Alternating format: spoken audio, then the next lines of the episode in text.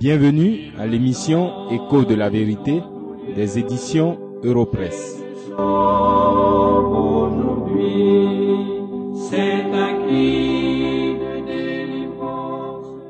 Le Dieu d'Abraham, qui est-il? C'est à cette question que nous regardons depuis quelques semaines.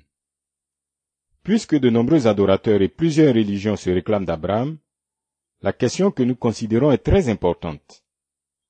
Abraham est grand, mais ce n'est ni à lui ni à sa grandeur que nous devons nous arrêter.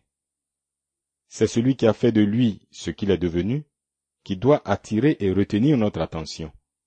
C'est l'Éternel, le Dieu d'Abraham. Suivez avec moi ce que disent les trois premiers versets de Genèse chapitre 12, qui décrivent la vocation ou appel d'Abraham par l'Éternel. Il est écrit, L'Éternel dit à Abraham, Va-t'en de ton pays, de ta patrie, et de la maison de ton père, dans le pays que je te montrerai. Je ferai de toi une grande nation, et je te bénirai. Je rendrai ton nom grand, et tu seras une source de bénédiction. Je bénirai ceux qui te béniront, et je maudirai ceux qui te maudiront. Et toutes les familles de la terre seront bénies en toi. L'Éternel, le Dieu d'Abraham, se montre ici comme le Dieu de grâce. Et vous le savez certainement, partout où l'on parle de grâce, il n'y a aucune place pour les mérites. Il y a plutôt culpabilité et nécessité d'appliquer la justice de la loi. La Bible, l'Écriture sainte, nous donne plusieurs témoignages de la grâce de Dieu. Après cette pause musicale, je vous en citerai quelques-uns.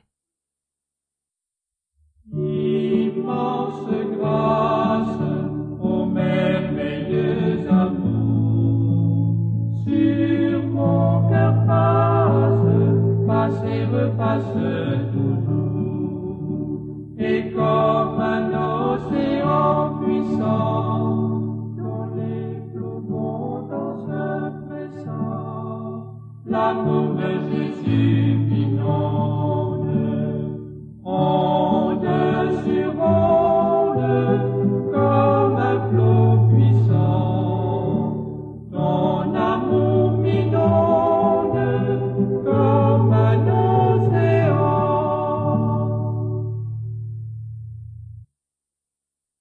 premier exemple de la grâce de Dieu que je retiens est celui d'Abraham lui-même.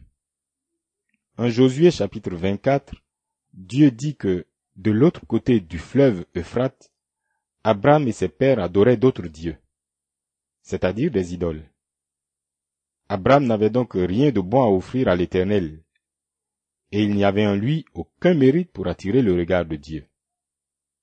Bien au contraire, ce qu'il méritait pour sa culpabilité, c'était la juste colère et la condamnation de l'Éternel.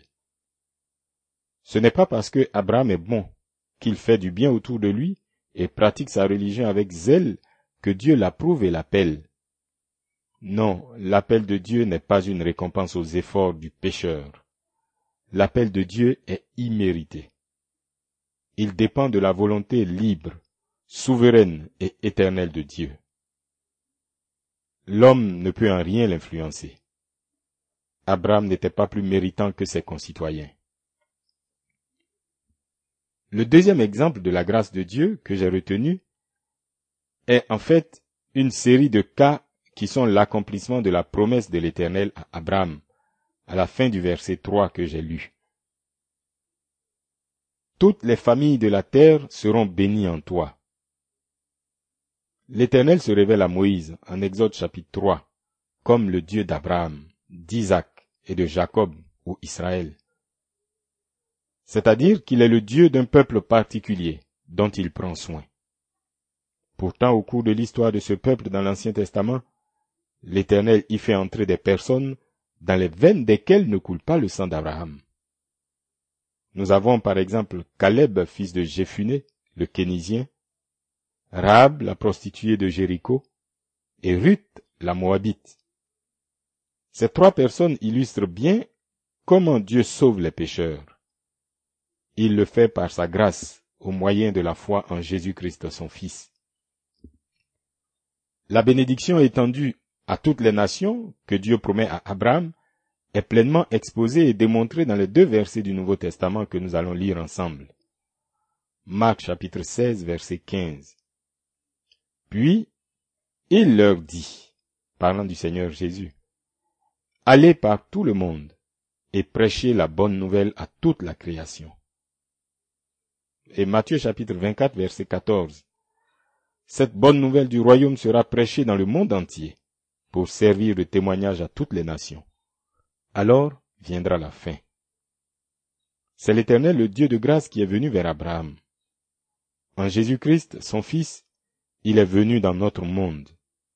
Aujourd'hui et en ce moment, il est venu à vous. Bien sûr que c'est la voix d'un homme que vous entendez, mais c'est le Dieu de grâce, le Sauveur des pécheurs qui vous parle. Non seulement vous n'avez aucun mérite à faire valoir devant le Dieu juste et saint, mais vous avez même démérité en violant ne serait-ce qu'un seul de ses commandements. Vous êtes coupable et condamnable, même devant le tribunal des hommes. Comment pensez-vous échapper à la condamnation éternelle de celui devant qui tout est nu et découvert Arrêtez de vous tromper et de vous débattre dans vos raisonnements absurdes et vos bonnes œuvres abominables. Venez au pied de la croix de Golgotha. C'est là que le Fils de Dieu, l'agneau de Dieu qui ôte le péché du monde, a donné sa vie pour le salut de tous ceux qui se répandent et croient en lui.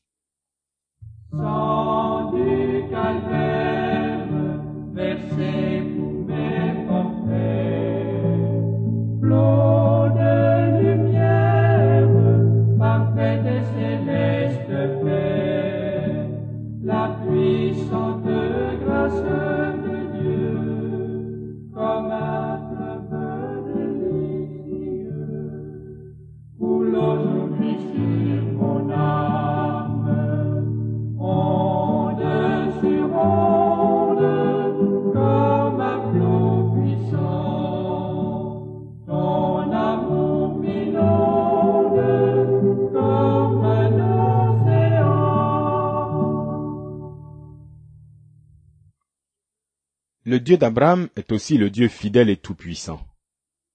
C'est ce que nous pouvons noter dans les versets 4 et 5 de Genèse 12 que je lis maintenant. Abraham partit comme l'Éternel lui avait dit, et Lot partit avec lui.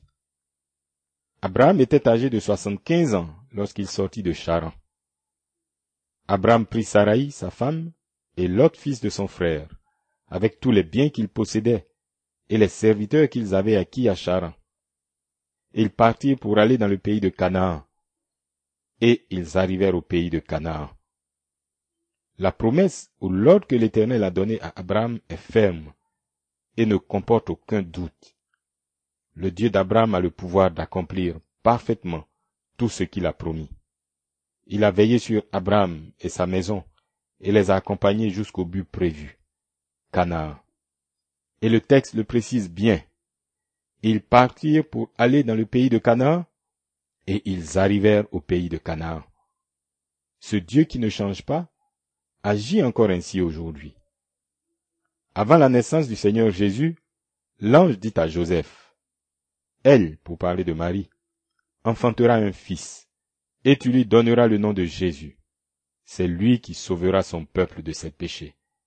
Vous pouvez lire cela dans l'évangile de Matthieu au chapitre 1, et c'est le verset 21. Et le Seigneur Jésus lui-même déclare en Jean 3, 36, Celui qui croit au Fils a la vie éternelle. Celui qui ne croit pas au Fils ne verra point la vie, mais la colère de Dieu demeure sur lui. Cher ami, vous avez peut-être, suite à des prières, été guéri d'une maladie. Vos affaires prospèrent.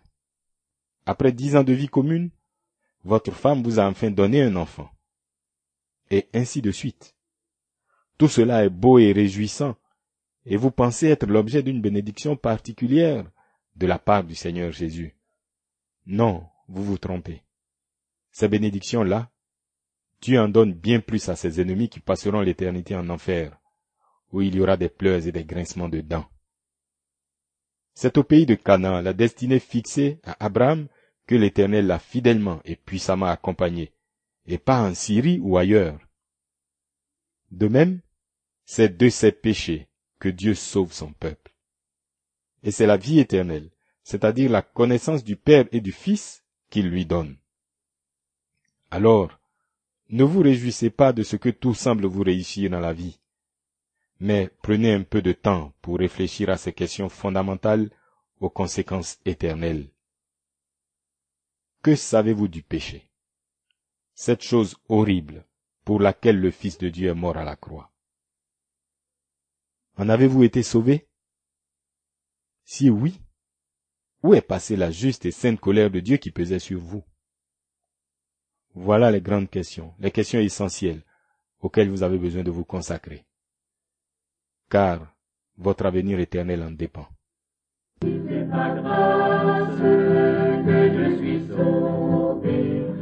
Oui,